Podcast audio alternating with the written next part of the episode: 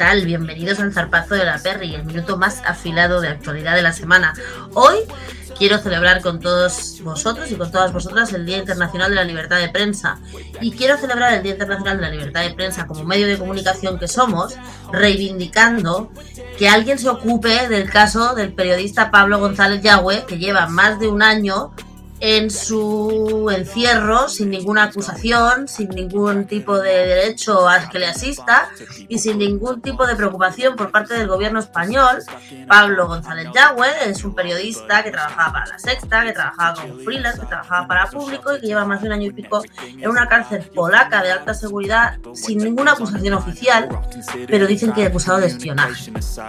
Aunque hubiera sido el toro que hubiera matado a Manolete, los presos tienen derechos y los presos españoles así deberían también ser preocupación del gobierno. Así que el día de prensa nos preocupamos de Pablo González. Empezamos.